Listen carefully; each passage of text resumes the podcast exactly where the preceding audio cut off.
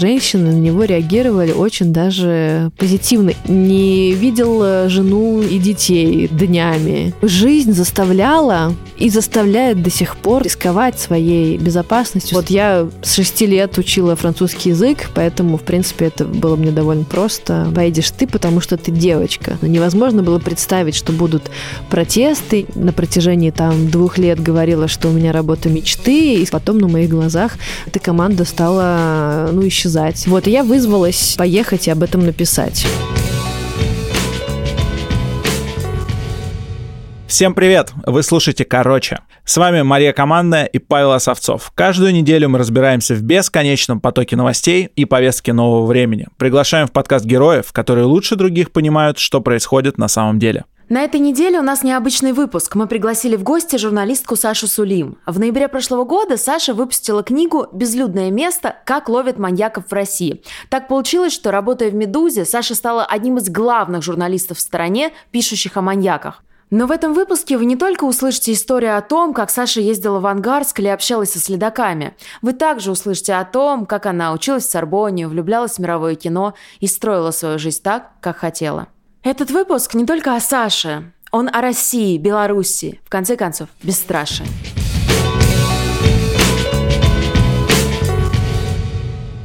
В ноябре этого года вышла твоя книга про ангарского маньяка. И ты вот в таком прекрасном пастельного цвета свитере, очень красивая молодая девушка, сидишь, и у меня возникает вопрос, как ты могла оказаться в этой истории? Вот Саша Сулим и ангарский маньяк. Как это произошло? Ну, мне кажется, что, во-первых, Саша Сулим и ангарский маньяк сейчас стали синонимами, и многие люди не воспринимают э, одно без другого. Вот. Но если серьезно, в принципе, в этой истории нет ничего такого судьбоносного. Вернее, как, есть, конечно, судьбоносные моменты, но они такие все заурядные, что ли. Я работала в «Медузе», была новость э, от Следственного комитета, что ангарский маньяк признался в еще 60 преступлениях. Естественно, нас как редакцию это заинтересовало, был написан небольшой текст, и потом на какой-то планерке мы решили написать об этой теме чуть подробнее, потому что нам показалось, что да, были какие-то тексты уже написанные к тому моменту, но ну как-то они были недостаточно интересные, полные, и мы подумали, что почему бы не копнуть туда. Вот, и я вызвалась поехать и об этом написать. Я вернулась, написала, текст понравился и в редакции, и он вроде как имел какой-то успех, вот, но потом как-то это все закрутилось в том смысле, что спустя полгода я узнала, что ангарский маньяк, оказывается, дает интервью, потому что на момент написания первого текста с ним нельзя было еще общаться. И я закинула просто вот на удачу заявление в Следственный комитет. То есть некий запрос написала, вот я писала текст про это дело, можно ли мне взять интервью у Михаила Попкова, ангарского маньяка. И мне разрешили. Ну и главный редактор сказал, да, конечно, давай, езжай. Вот, и так как я вернулась опять туда, я опять поговорила с некоторыми героями своего первого текста, в частности, там, бывшим оперуполномоченным Артемом Дубыниным, который вел это дело, который поймал ангарского маньяка. Вот. И как-то мы с ним, э, ну не то, что мы задружились, то есть мы с ним до сих пор э, на «вы». С маньяком или нет, с Артемом? Нет, с Артемом, конечно. Мы с ним до сих пор на «вы», и мы очень так, ну, сдержанно общаемся, не как дружбаны, да, вот. Но он как-то проникся ко мне, я к нему прониклась в профессиональном смысле. И он начал мне посылать какие-то сообщения, связанные с тем, что творится у них в регионе. То есть была установлена некая такая связь по WhatsApp. Вот. И потом я еще несколько раз э, так получалось, э, возвращалась в Иркутскую область. Каждый раз э, мы с ним встречались, общались, не только по теме ангарского маньяка, но волей-неволей, конечно же, к ней возвращались. Вот. И мне кажется, что, конечно, в эту историю я вошла благодаря ему, естественно, потому что он каждый раз открывал для меня какие-то новые элементы этой истории, каждый раз глаза мои становились все шире, шире. Я думала, господи, это же просто невозможно. И спустя там пару лет я поняла, что можно писать второй текст уже, как бы о ангарского маньяка, но на самом деле это получилось о группе, той группе, которая его искала, маньячной группе. Еще через какое-то время был написан текст о тулунском маньяке. Тулун – город в Иркутской области, где тоже орудовал маньяк на протяжении 30 лет. И этим делом тоже занимался Артем в какой-то момент. И как-то вот это все э, в итоге обрастало, э, нарастало, круг моих знакомств ширился, и я в итоге подумала, что, конечно, рассказать эту историю полностью целиком невозможно в одном э, материале журналистском, потому что там очень много линий, там очень много подробностей. И появилась книга. Ну и да, и появилась книга в итоге. А, комната находилась в здании, которое принадлежит Следственному комитету. Но здание это выглядит, как будто бы оно было построено в начале прошлого века, хотя построено оно как минимум в середине. Ты заходишь туда, и тебе кажется, что там э, пытали людей, что это какие-то казематы. И даже дело не в ужасном ремонте или в его отсутствии, а в принципе в какой-то такой очень нерабочей, не располагающей к работе атмосфере. Первая встреча наша прошла с Михаилом Попковым без решетки, потому что, ну, вот как-то она была так организована, что его привезли, ну, его конвоировали в здание Следственного комитета был фотограф еще со мной, и был человек, э, я не знаю, какому ведомству он принадлежал, ну, либо МВД, либо СК, который фиксировал наш разговор с ним на видеокамеру, ну, якобы там э, следил за порядком. Комната сама, она представляла из себя что-то вроде кабинета, видимо, какого-то начальника, то есть она была самая, наверное, приличная из всех комнат в этом здании. Большая комната, стол с компьютером каким-то допотопным, стол стоял буквой Т, и мы сидели вот э, напротив друг друга в этом отростке. Нас отделяло, не знаю, 50 сантиметров, ну, может быть, 70, но он был пристегнут наручниками к батарее, которая была за ним. Он был одет э, в тюремную одежду, какой-то робби, видимо, черно-серого цвета в штанах. Я была одета, ну, там, видимо, в каких-то джинсах, э, в свитере и в пуховичке Юникло, вот этой подстежечке, такого ярко-голубого цвета. Вот, очень он так диссонировал со всем происходящим вокруг. Саш, скажи, пожалуйста, а что преступники маньяки, с которыми ты встречаешься. Вообще, какие они эмоции испытывают, когда они видят тебя, такую нежную, хрупкую, красивую? Видишь ли ты, как они меняются в лице? Но я не вижу, как они меняются в лице, потому что я же их не видела, как они себя ведут без меня, да, поэтому со мной, ну, они какие-то, как все люди, которые со мной разговаривают, ну, в смысле, они какие-то определенные, вот.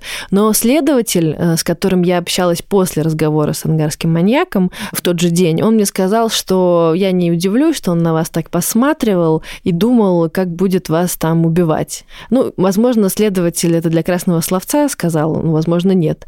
Вот, и, и сам самое главное, что когда я описывала свою одежду, то есть было много слоев, потом я сняла верхний, потому что в какой-то момент стало жарко просто, и у меня рукав свитера немножечко так э, отодвинулся, и у меня татуировка довольно близко к запястью, и я увидела, как он так опустил глаза и не то что среагировал, но он обратил на это внимание.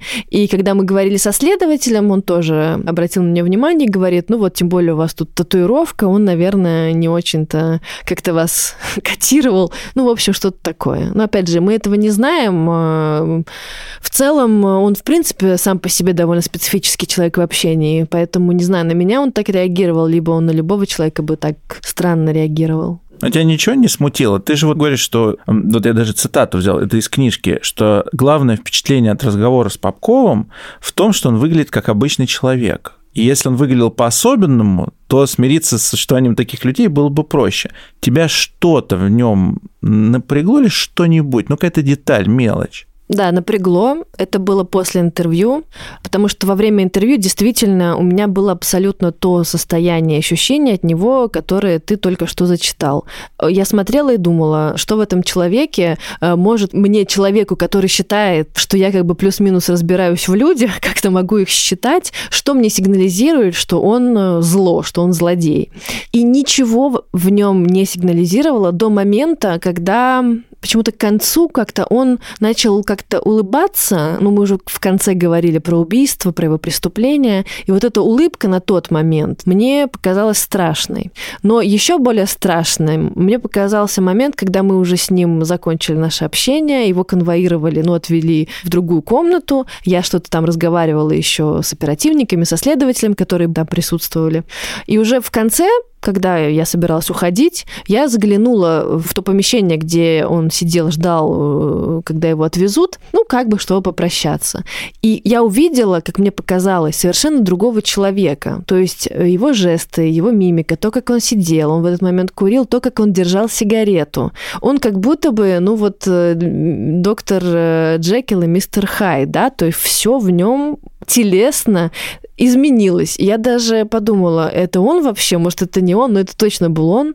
Вот, и он с кем-то говорил, мимика его лица, она была совершенно другой, не такой, как э, все время, все три часа, которые он сидел э, напротив меня. Саш, в подкасте «Объездная дорога», который ты сделала совместно с изданием «Холод», в самом конце, в последней серии, уже на 50-й минуте, звучит следующий вывод. Дескать, система полицейская себя изжила, да и палочная система тоже. По-моему, это была цитата Артема Дубынина.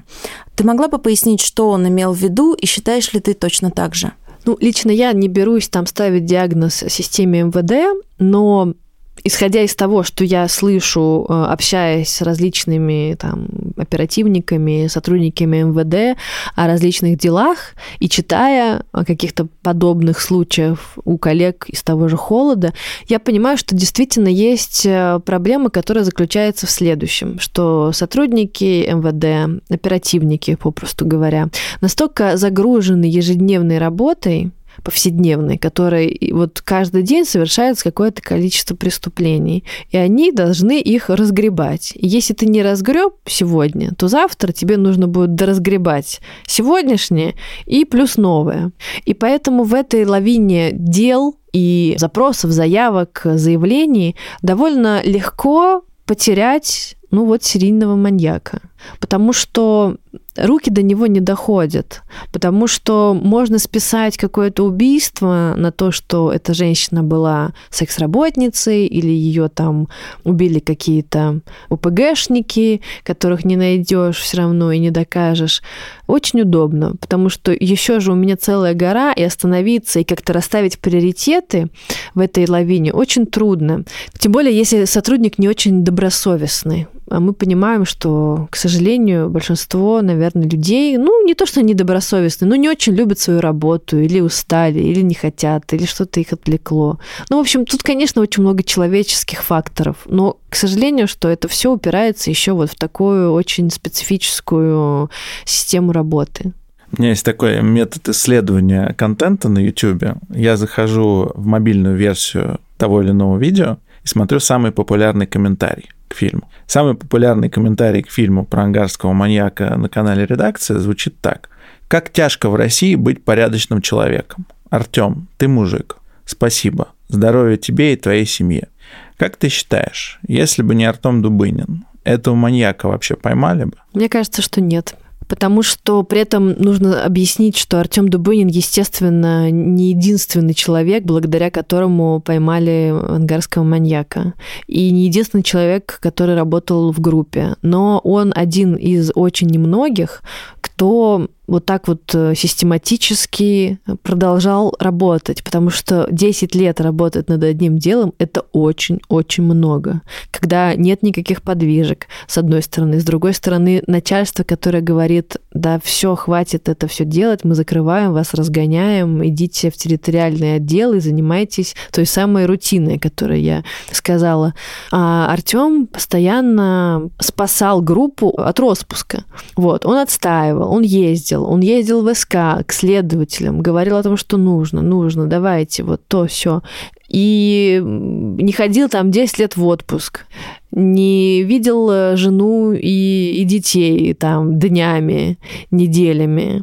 Ну, человек жил на работе, человек отдал 10 лет своей э, жизни, а ему сейчас 37, да, то есть молодой жизни на поиске Поэтому я могу, конечно, сказать э, твердо, да, что без Артема Дубынина это дело, наверное, не было бы раскрыто. Впервые мы с ним встретились э, в феврале 2017 года, когда я приехала в Ангарск писать свой первый текст об этом деле. Интервью с ним мне согласовала МВД, России, то есть я делаю официальный запрос, без официального запроса сотрудники не общаются, то есть за редким исключением они могут с тобой пообщаться анонимно, вот, но если ты хочешь атрибутировать слова конкретному человеку, тебе нужно взять разрешение, ну, просто без разрешения они и говорить не будут. Вот, я помню, что я ехала из Иркутска, где я жила в гостинице в Ангарск, это не очень далеко, там 40 километров, на каком-то там не знаю, маршрутке, автобусе странном. Меня высадили на какой-то остановке, потом на этой остановке меня ждала машина, и она меня привезла вот в то страшное здание, где потом я спустя полгода общалась с ангарским маньяком. Вот, и в таком кабинете из э, плохого фильма про ментов из 90-х с деревянным шкафом, с вырезками из газет пожелтевшими, сидел Артем при параде, потому что, как известно, сотрудники структур силовых, они, когда дают интервью журналистам, они должны быть в форме. Поэтому он, человек, который ходит э, в целом в таком расслабленном стиле одежды, сидел такой очень-очень нарядный.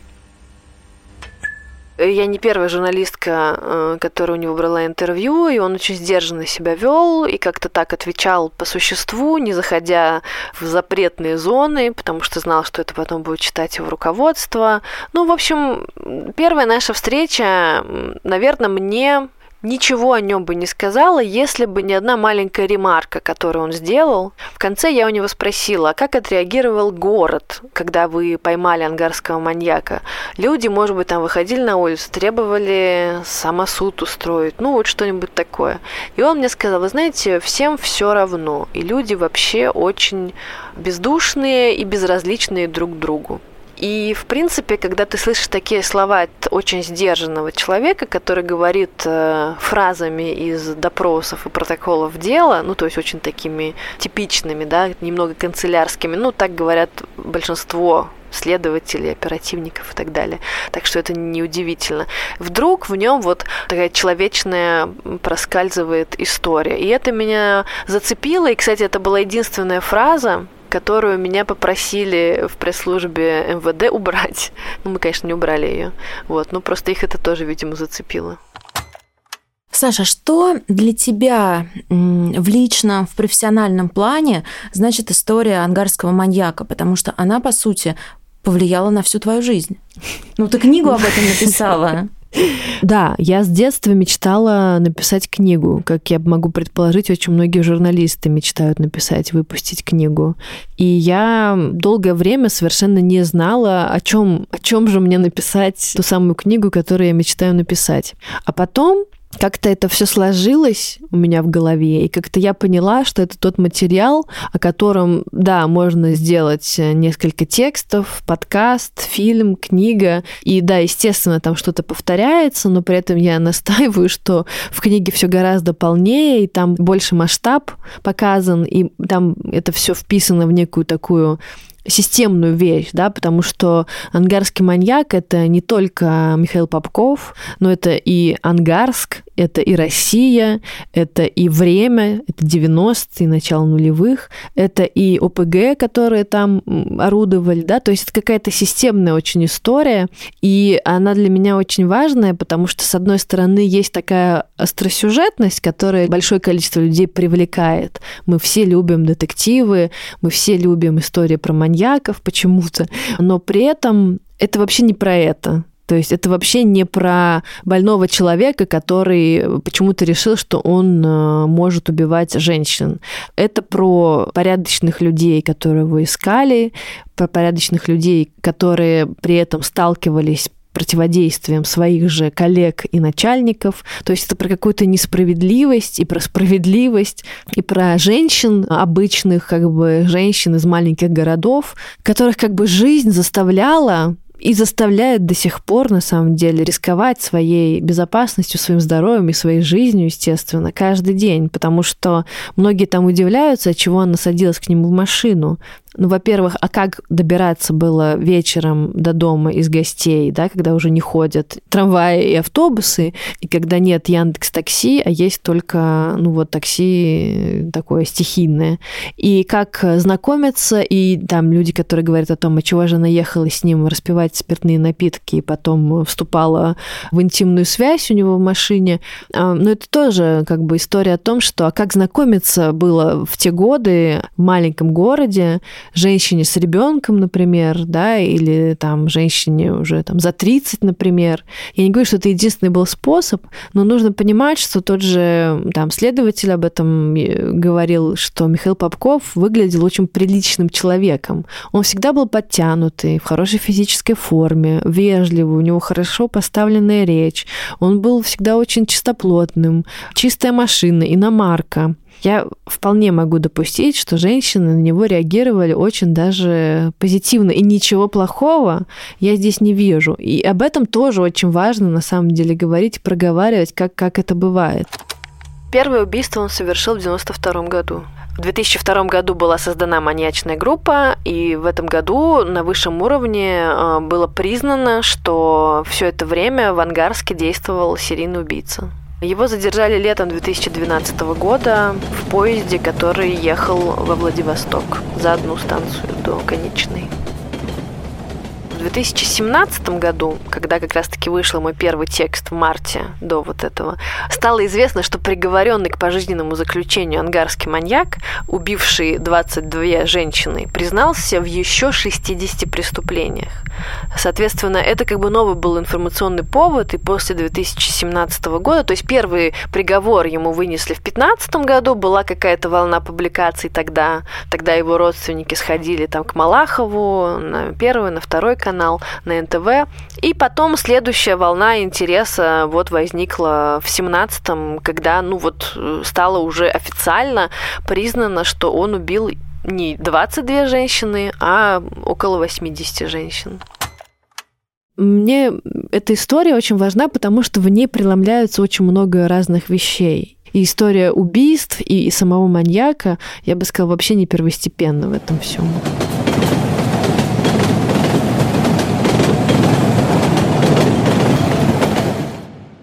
Саш, свою книжку про ангарского маньяка ты писала в Вашингтоне. Каким образом ты переносилась в Ангарск и почему ты решила уехать для того, чтобы написать эту книгу? Я хотела поехать в место, где будет довольно мало э, возможностей взаимодействия со знакомыми мне людьми. Ну, потому что, э, чтобы написать обработать большое количество текста, нужно очень много времени, и нужна такая внутренняя какая-то собранность нужна. Э, работать, совмещать, э, писать какие-то тексты там, для «Медузы», например, и при этом э, писать книгу по вечерам, ну, это очень сложно, это бы затянулось, и я очень этого не хотела. Поэтому я просто поняла, что мне нужны возможности в виде некого гранта, каких-то денег, которые мне позволят хотя бы взять какую-то паузу в работе, не работать, ну, при этом жить там на что-то и писать книгу, заниматься книгой. Мой коллега по «Медузе» Дань Туровский за два года до этого ездил в Вашингтон и писал свою книгу там про хакеров. Вот, я пошла просто по его пути и подала, ну, досье свое, в общем, на этот грант. Мне одобрили. А в Вашингтоне находится некий такой институт, э, который занимается исследованиями различных регионов, в том числе России, и выделяют деньги там и социологам, политологам, антропологам, и журналистам тоже. Вот. Ну и как бы вот мне повезло, что мне выделили этот грант, ну и одно из условий просто, что нужно приехать в Вашингтон. То есть это немного странно, да, но, по крайней мере, это мне позволило эти три месяца посвятить написанию книги. Ты знаешь, к журналистам, которые поднимают острые темы, в нашем обществе довольно двоякое отношение. И когда, например, ты говоришь, что ты получила американский грант, кто-то может подумать, что ты, в кавычках, агент Запада. Кто-то предъявлял к тебе эти претензии? Вот если честно, я никогда не скрывала, э, что я писала книгу в Вашингтоне, никогда не скрывала информацию о гранте, и прям ждала, и даже удивлялась, а чем мне никто не предъявляет за это? Вот, ну никто не... Агент Госдепа! Никто не предъявлял ничего. Ну, как бы свою, не то что защиту, но просто объясню, что у меня не было никаких и нет обязательств перед этой институцией, которая мне выделила эти деньги, никаких абсолютно. То есть я не обязана даже книжку была издавать. Я я им послала свои наработки, некое эссе, да, о том, что я хочу писать. Они сказали, окей, приезжайте. Там я прочитала одну лекцию, опять же, о том, что я пишу. Вот, и все. То есть я вот даже им книжку еще не послала, ну, по понятным причинам. А ты поэтому ушла из «Медузы», чтобы писать книгу? На тот момент я не ушла из «Медузы», это был отпуск такой отпуск за свой счет, скажем так. Меня отпустили, за что, конечно, большое спасибо руководству «Медузы», писать книгу и посодействовали получению этого гранта в том числе. Ну, то есть э, я не, не, не втихаря это все делала, я проговорила там с главным редактором, что вот я хотела бы написать книгу, он одобрил, я поехала. Я не уходила на тот момент.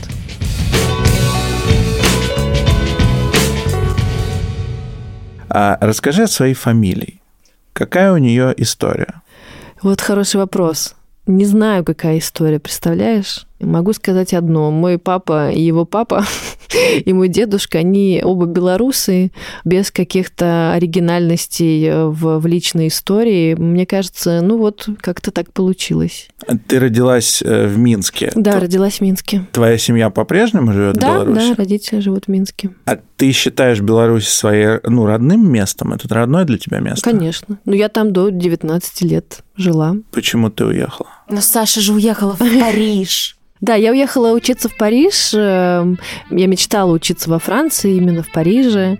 И у меня скорее уезд был связан не то, что типа вот уехать неважно куда, лишь бы уехать, а именно вот уехать в Париж была моя цель, моя мечта. Поэтому ну, мне повезло, у меня это получилось. И родители мне очень помогли, конечно, в этом. Но мне кажется, наверное, я бы в любом случае уехала оттуда, потому что вот просто сейчас, если бы даже не брать политическую ситуацию в Беларуси. Там за несколько лет до этого всего я знала уже и общалась, и очень радовалась от того, что появилось какое-то новое поколение ребят, которые очень гордятся, и им в кайф жить э, там в Минске, вообще в Беларуси в целом. Я принадлежала, принадлежу к другому поколению, которые скорее были нацелены на Запад, скажем так. Половина, наверное, моего класса, ну, у нас было не очень много, у нас было 18 человек, и, наверное, половина из них живет э, там в Европе.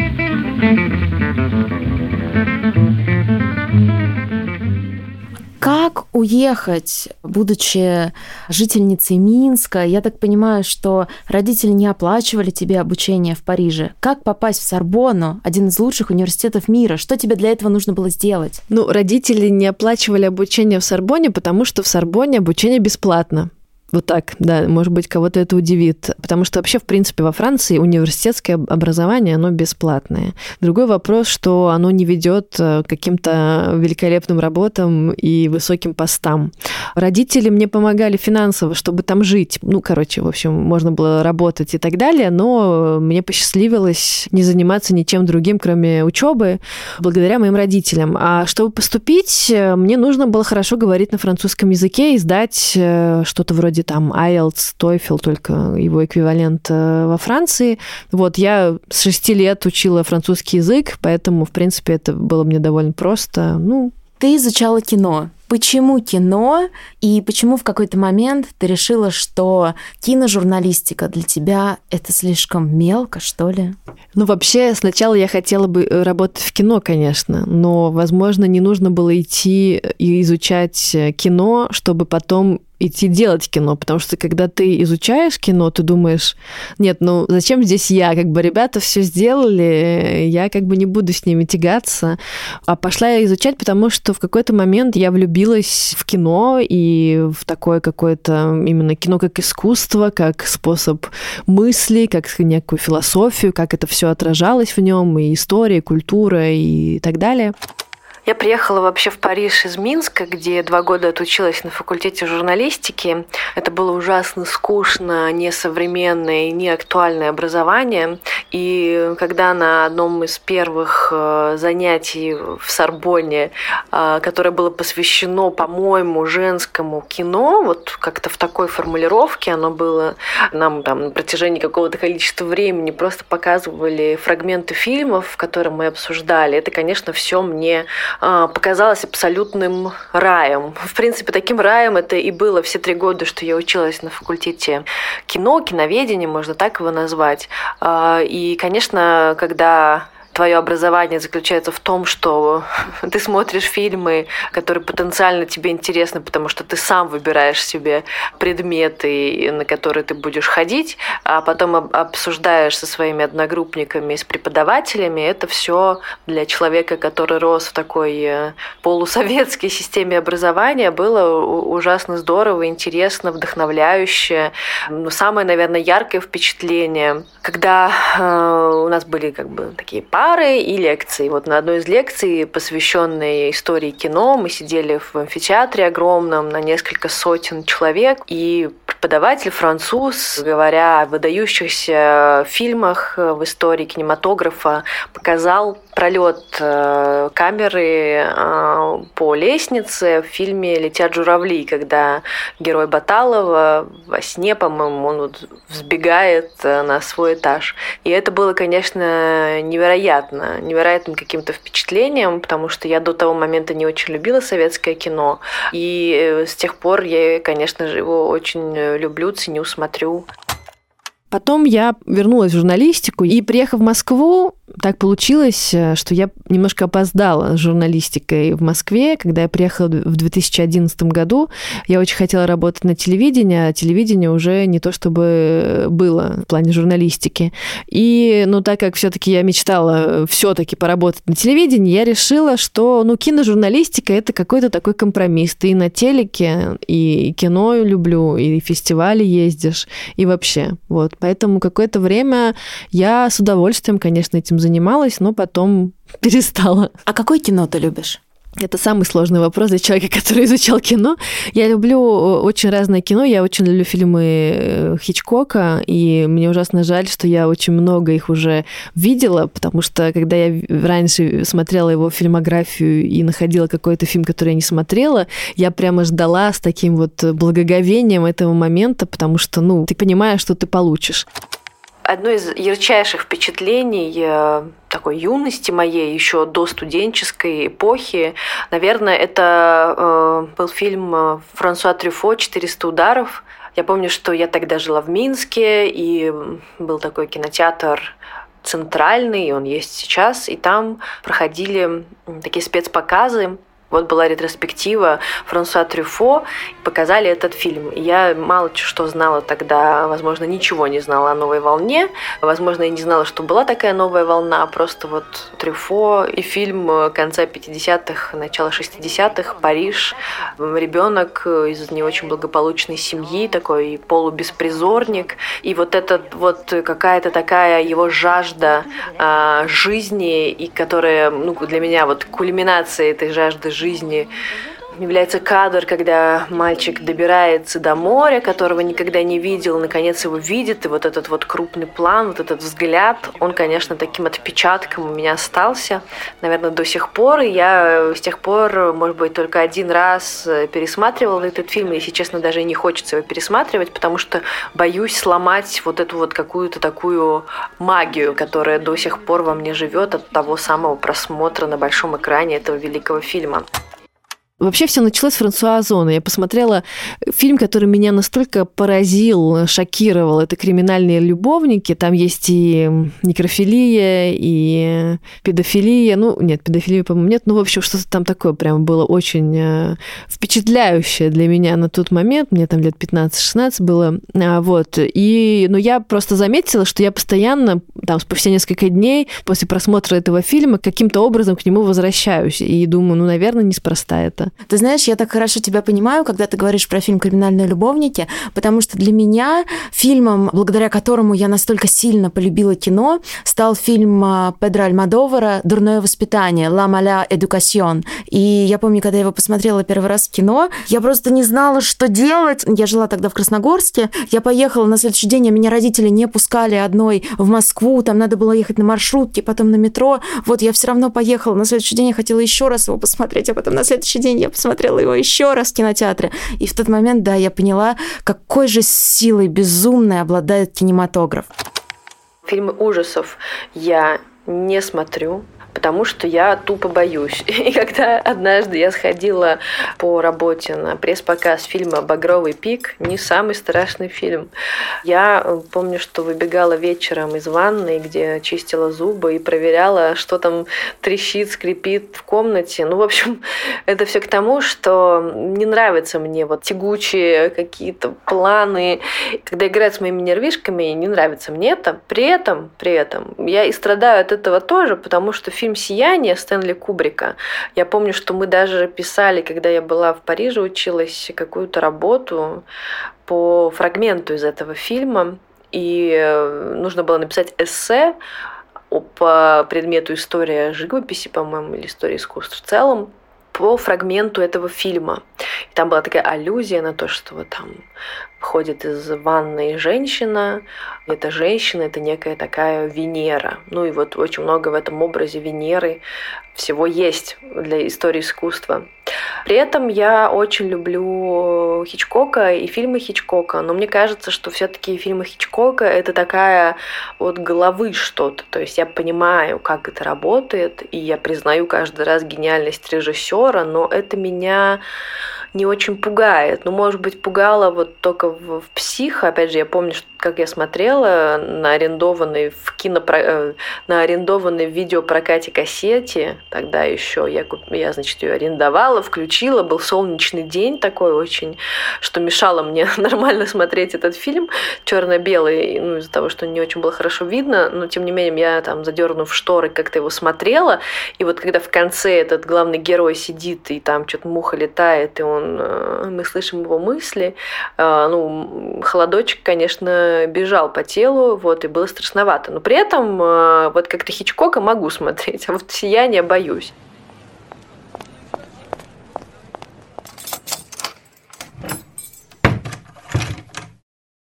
Скажи, как ты попала на «Медузу»? И правильно я понимаю, что когда ты была в Париже, ты не расценивала Минск как точку, в которую ты можешь вернуться? Нет, к сожалению, не расценивала никогда. То есть для меня, когда мне мои друзья там или знакомые говорят, а почему ты вернулась из Парижа, я всегда говорю, что я не возвращалась из Парижа, потому что Москва для меня это было абсолютно новым направлением, новым городом. Я переехала сюда в 2011 году, а впервые побывала в 2010. То есть это, ну, как-то вот всю мою жизнь я, правда, была более нацелена как-то больше на запад, чем на восток. Ну, так случилось, в общем. Но побывав в 2010 мне очень понравилось, я подумала, почему бы здесь не попробовать поработать. Более того, все мои одногруппники из школы журналистики во Франции, они страшно мне завидовали, как будто я просто, ну вот самый счастливый выпускник нашей мега престижной школы журналистики, в которой учились дети дипломатов, и, и вот такая очень э, высококультурная, скажем так, молодежь парижская. Они такие, господи, как же тебе повезло, что ты едешь работать в Москву. Ну, сейчас я как бы согласна, но не сразу я была согласна с этим. По поводу блин, как Медуза. Медуза, Медуза, да. Медуза, она появилась, я с первых минут существования этого сайта я следила и мне очень понравился тот тон, в котором они писали, ну, в принципе, пишут до сих пор. Мне, я подписалась на вечернюю медузу, и как-то вот все прямо мне ложилось. И я страшно захотела там работать. И нашла через какого-то знакомого электронный адрес Тани Ершовой. На тот момент она работала руководителем отдела культуры Медузе. Написала ей письмо, на которое, конечно же, она мне не ответила. Вот, поэтому я написала ей еще одно, а возможно, еще два, я уже не помню точно, и мы с Таней любим вспоминать эту историю. Она говорит, а она мне пишет и пишет, а я думаю, ну где Франция, Париж, Сорбонна и Медуза, где мы? Вот. Ну и как-то потихонечку, в общем, мы вышли на то, что я взяла для них интервью у Семена Слепакова, и оно как-то хорошо зашло, всем понравилось. Потом я еще взяла несколько интервью, а потом мое руководство, а, я в тот момент работала в программе «Индустрия кино», которая выходит до сих пор на канале «Россия-24», узнала, что я вот что-то делаю для «Медузы» и решила со мной распрощаться.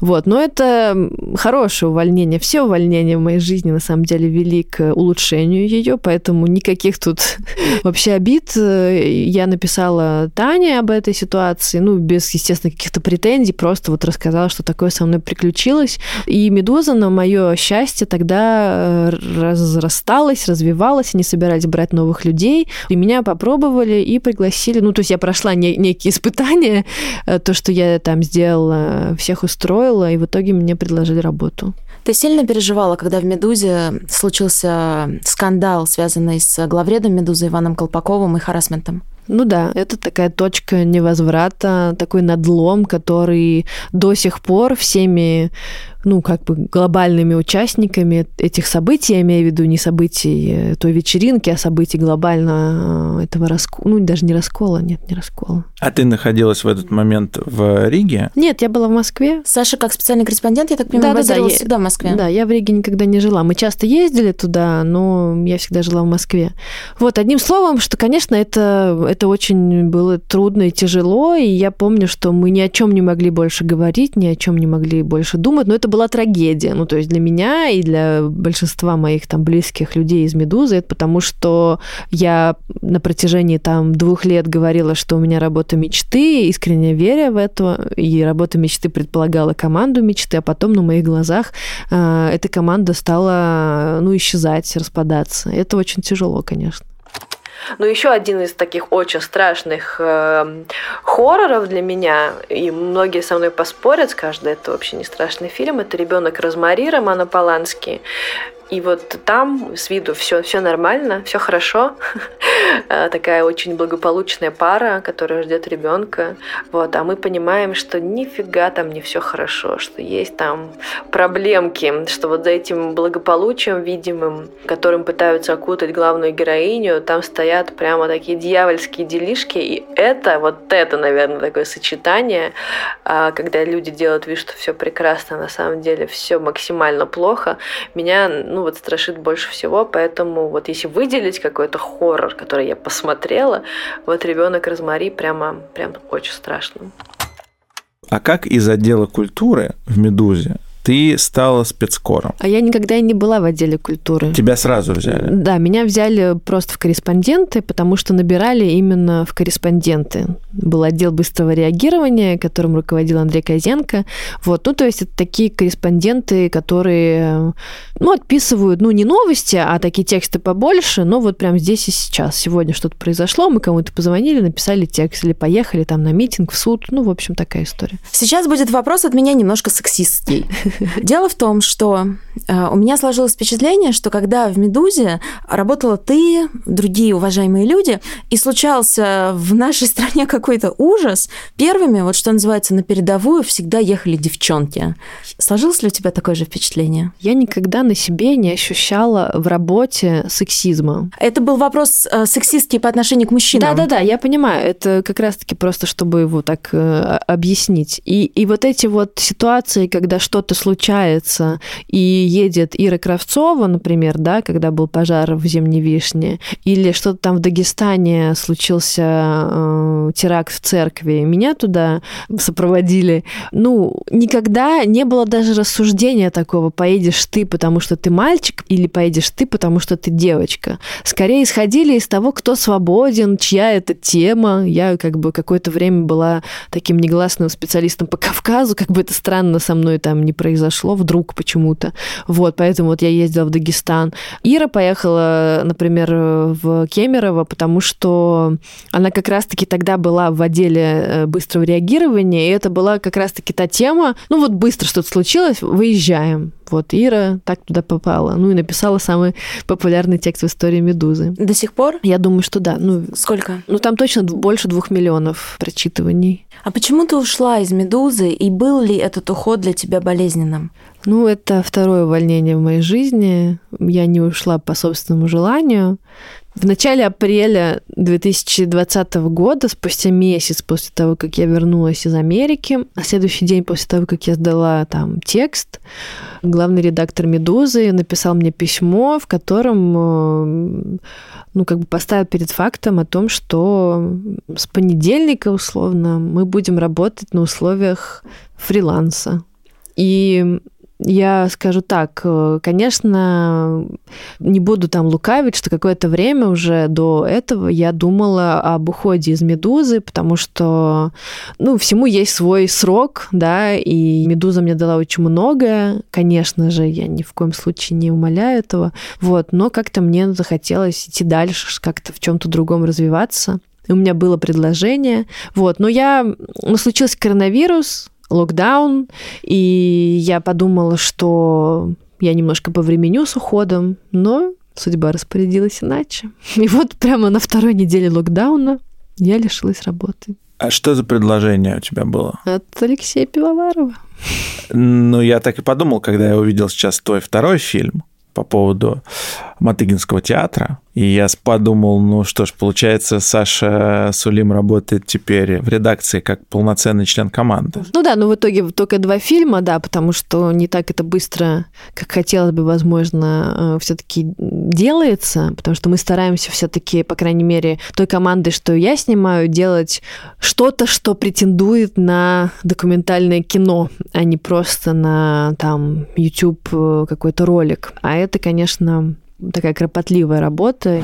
На момент записи программы редакция выпустила два фильма Саши. Сейчас их уже больше. Сложно ли работать с Алексеем Пивоваровым? Потому что с людьми, звездами, со звездами журналистики, с ними часто бывает непросто. Мне знаешь, как тяжело? Продип засчитан. Ну, скажем так, э, бывают моменты, конечно же, непростые, но по результатам, которые выходят, я понимаю, что, безусловно, Алексей обладает невероятным чутьем того, как это должно быть и он никогда э, там не хочет что-то ухудшить. Всегда все его комментарии направлены на то, чтобы улучшить и чтобы донести до зрителя это в такой форме, в которой он ее поймет, примет э, работу, я имею в виду, и, и оценит. Ну, естественно, так глобально все в порядке, но понятно на протяжении там, не знаю, сдачи материалов это как бы такой трудоемкий процесс. А ты два фильма сняла, если что-то в загашнике, может быть, мы что-то скоро увидим, и был ли материал, например, который ты сняла, а потом он уже не пошел в эфир по каким-то причинам? Угу. Да, первый материал действительно не пошел, я его снимала летом, как-то он не совсем получился, по объективным причинам, может быть, я не, не прочувствовала то, как это должно быть. Ну, а планы? Планы, да, это будет история из, ну, из регионов, да. Мне очень нравятся герметичные такие истории, когда можно поехать в какой-то город или в какой-то регион и все снять там, и когда есть такое единство, ну, места хотя бы, хочется так погрузиться и, и некую атмосферу места донести до зрителей. Слушай, тут очень в тему вопрос от нашего постоянного слушателя, нашего с Машей друга и твоего поклонника, комментатора Матч ТВ Дмитрия Шнякина. Он попросил меня задать тебе вопрос. Какой у тебя репортаж мечты? Максимум ресурсов, максимум доступа Ого. к герою. Очень трудный вопрос. Я не дам никакого ответа на него. Вот так вот я выкручусь. Я понимаю, что там у Юлия Дудя есть интервью мечты. Мы сами знаем с кем, да, ну, с Путиным, Земфирой, и там что еще он мечтал. У меня такого нет, потому что я После поездки в Матыгина поняла, что мир и Россия в частности, она настолько большая, непостижимая, неожиданная и прекрасная, что я, наверное, и не могу даже представить и вообразить, что это такое, такое за репортаж мечты. Потому что, если честно, вот фильм про Матыгина для меня стал в какой-то мере репортажем мечты. Его посмотрела гораздо меньше, чем фильм о маньяке.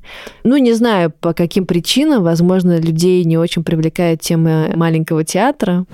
Матыгина – поселок городского типа в Красноярском крае с населением около 5000 человек. Недавно туда приехал молодой питерский режиссер Дмитрий Турков, чтобы сделать из местного театра модное место. А Саша Сулим сняла про это фильм. Ну, это просто сложный сюжет, он гораздо тяжелее кликается, чем сюжет со словом «маньяк» в заголовке. Безусловно.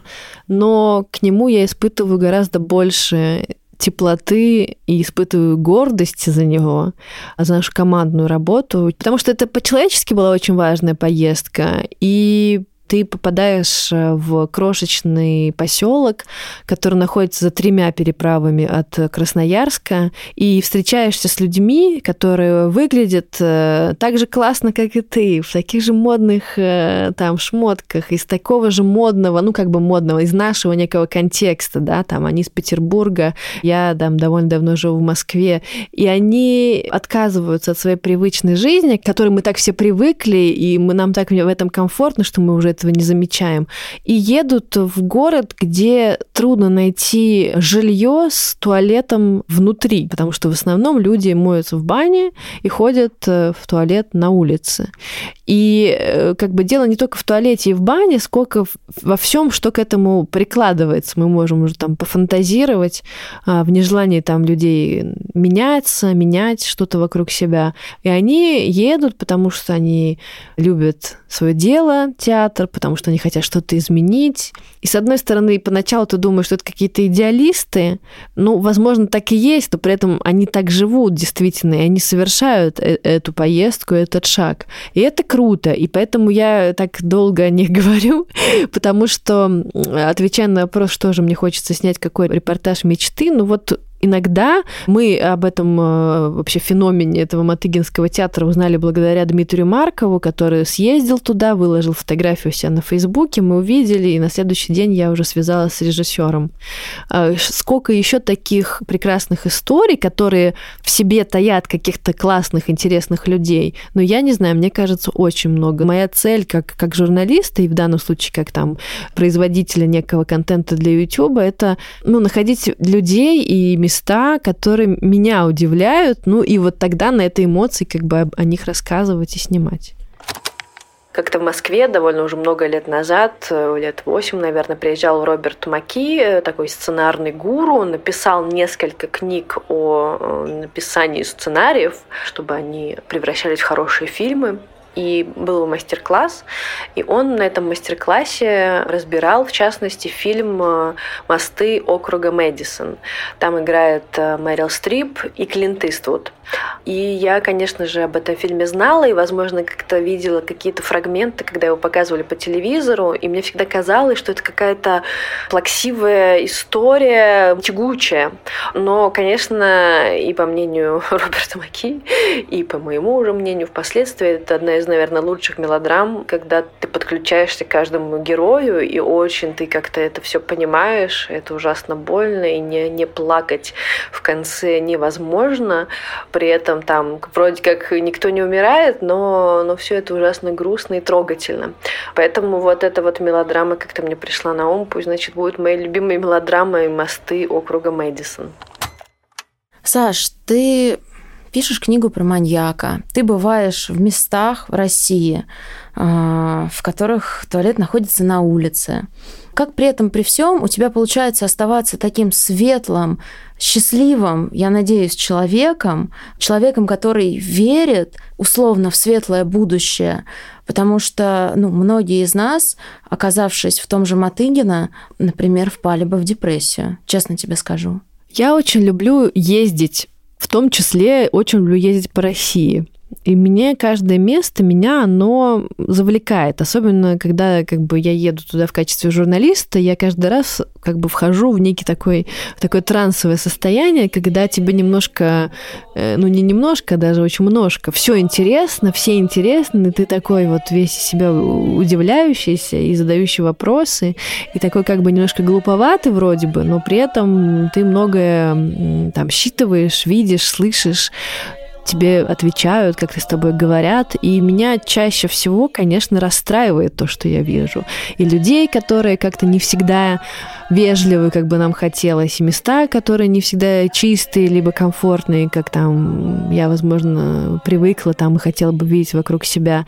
Но все-таки это, это поездка, которая длится максимум 5-6 дней, это еще в лучшем случае. Э, вот, и я понимаю, что, ну, благодаря там каким-то, ну, даже не лишениям, а вопрос, ну окей, я потерплю, это туалет на улице, ну, для ремарков в гостинице с туалетом было все нормально. Вот, но я как бы, это возможность увидеть что-то, что ты не увидишь в обычной жизни. Но люди-то живут там на постоянной основе. И неужели ты ну, не начинаешь думать о них, не начинаешь ставить себя на их место, думать об их жизни? Конечно, думаю, да, и я спрашиваю, почему вы там, ну, как бы каждый раз ты сталкиваешься с, с тем, что человек ко всему привыкает. В любой поездке ты с этим столкнешься, и это очень трудно. Это трудно не в том смысле, что там я, не знаю, что-то услышала, и потом всю ночь не могу уснуть, или я там плачу, или что-то еще. Ну просто это как бы такой эмоциональный фон, который растет, растет, растет, и ты и, и с этим в какой-то момент становится довольно сложно справиться.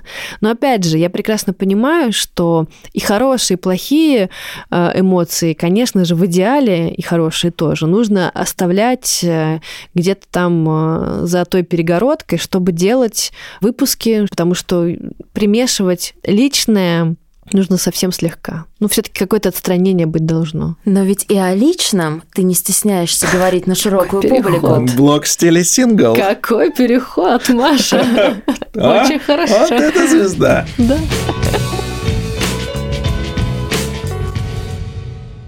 Я не помню точно, ты свой блог про жизнь в стиле сингл.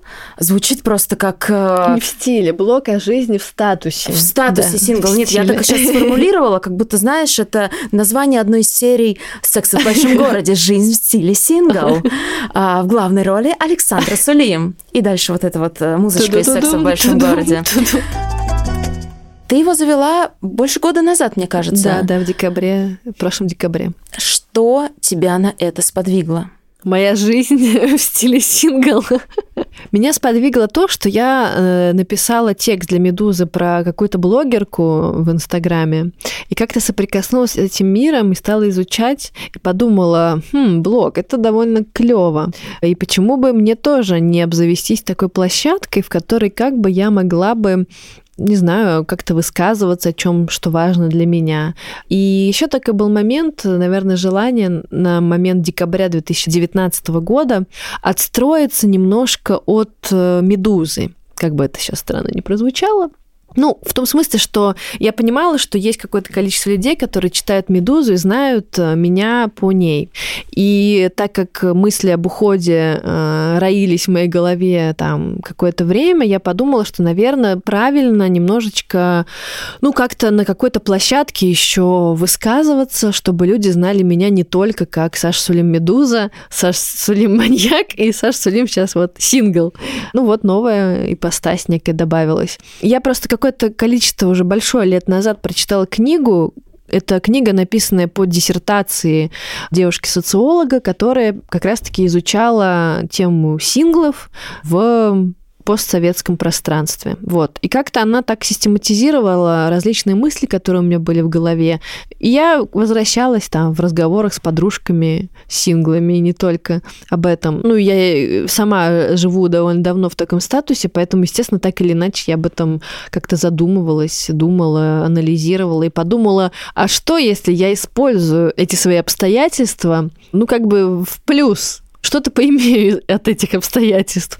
Ну и вот решила, да, посвятить этому блог. Он очень откровенный, он очень интересный. Будет ли блог у тебя в статусе не сингл после того, как ты встретишь человека, с которым ты захочешь быть вместе, или, возможно, ты его уже встретила? Я, правда, не думала об этом, что будет с моим блогом, когда и если мой статус изменится. И в то же самое время, но как человек прагматичный, не зря у меня еврейские корни, помимо белорусских, я решила эм, каким-то образом внедрять в него, помимо основной тематики про синглов, какие-то посты и свои там мысли, и какие-то новости, связанные со своей непосредственно журналистской деятельностью. Поэтому, в принципе, в последнее время у меня много посвящено вот чему-то, ну вот Матыгина последний мой пост посвящен. Вот. А люди, кстати, пишут и спрашивают, а будут ли еще посты про сингл? Ну, конечно, будут. Да. Фух, мне очень интересно про это читать. Тебе куда? У тебя все нормально и не сингл. В смысле? А я считаю, что быть сингл это нормально. Более того, я обожаю рассказывать о том, что до встречи своего будущего мужа я была уверена, что я в этом статусе сингл останусь до конца своей жизни. И более того, я настолько кайфовала, мне настолько нравилось быть э, полностью независимой, мне очень нравилось жить одной. Не знаю, мне нравилась свобода, хотя я не могу сказать, что после встречи с человеком, с которым ты хочешь действительно провести всю свою жизнь, ты теряешь какую-то свободу. Просто это разные грани свободы, я бы так сказала. Ну, а ты, ты ничего об этом не знаешь. Инесса, привет! Не знаю. Не был бы столь категоричным. Инесса – это жена э, Паши. Про потерю свободы я знаю все. Я вам так скажу.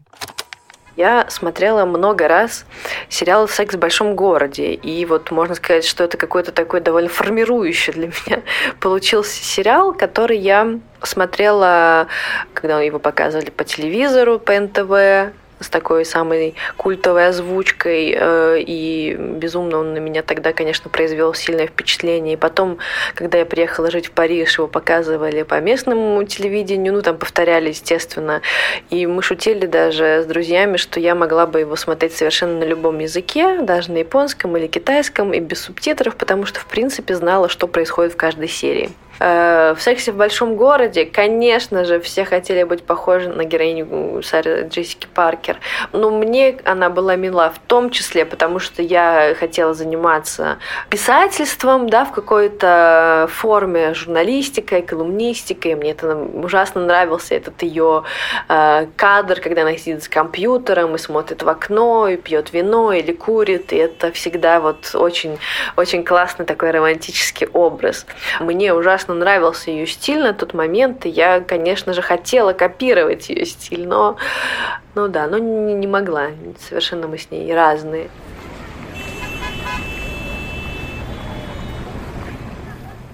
Как ты воспринимаешь, как человек, который был рожден в Беларуси, все происходящее там, и как ты думаешь, как будут развиваться события в Беларуси? Я понимаю, что делать прогнозы – это довольно занятие неблагодарное, но тем не менее, я думаю, что ты э, изнутри тоже с этой ситуацией да, знаком, более того, потому мои родственники каждое там. воскресенье да, выходят э, на марш, и а моего близкого друга детства уже дважды задерживали на 15 суток, поэтому это все действительно очень-очень близко ко мне и от меня. Вот. Ну, вообще, тут прогноз сделать вообще невозможно. Почему? Потому что этим летом, когда у меня какие-то друзья спрашивали, ну что, как думаешь, что-то изменится после выборов, я была уверена, что ничего не изменится. Так долго все в Беларуси вот это болото э, стояло, что представить себе, что люди выйдут и будут выходить еще на протяжении там недели, месяцев э, после выборов, было просто невозможно. Невозможно было представить, что будут протесты, протесты, невозможно было представить, что будут такие протесты со сбором мусора, с, со снятием ботиночек, чтобы встать на лавочку, и все вот это, и вот это вот такое воодушевление всеобщее, и такой порыв всеобщий, который сейчас, к сожалению, уже но это очень трудно, это очень трудно психологически это поддерживать, и очень трудно моим родителям, естественно, потому что они очень сильно переживают. Каждый вечер мама и папа садятся и просматривают все, что там телеграм-каналы э, писали весь день. То есть э, это, конечно, все очень близко, очень больно, очень тяжело. С одной стороны, мне очень радостно, что белорусы такие невероятные, я в шоке, правда, как бы это там ни прозвучало звучало, но мне казалось, что, к сожалению, ну, в смысле, я и сама люблю шутить, что я терпила, потому что в Беларуси все терпилы, ну, так как бы исторически к сожалению, складывалось. А тут как бы мы показали в первую очередь себе, что нет, что мы не терпилы, что мы можем выйти, что мы можем объединиться, что мы не боимся, что мы готовы сидеть, э, садиться в тюрьмы на сколько-то суток, и что вообще мы очень классные и так далее.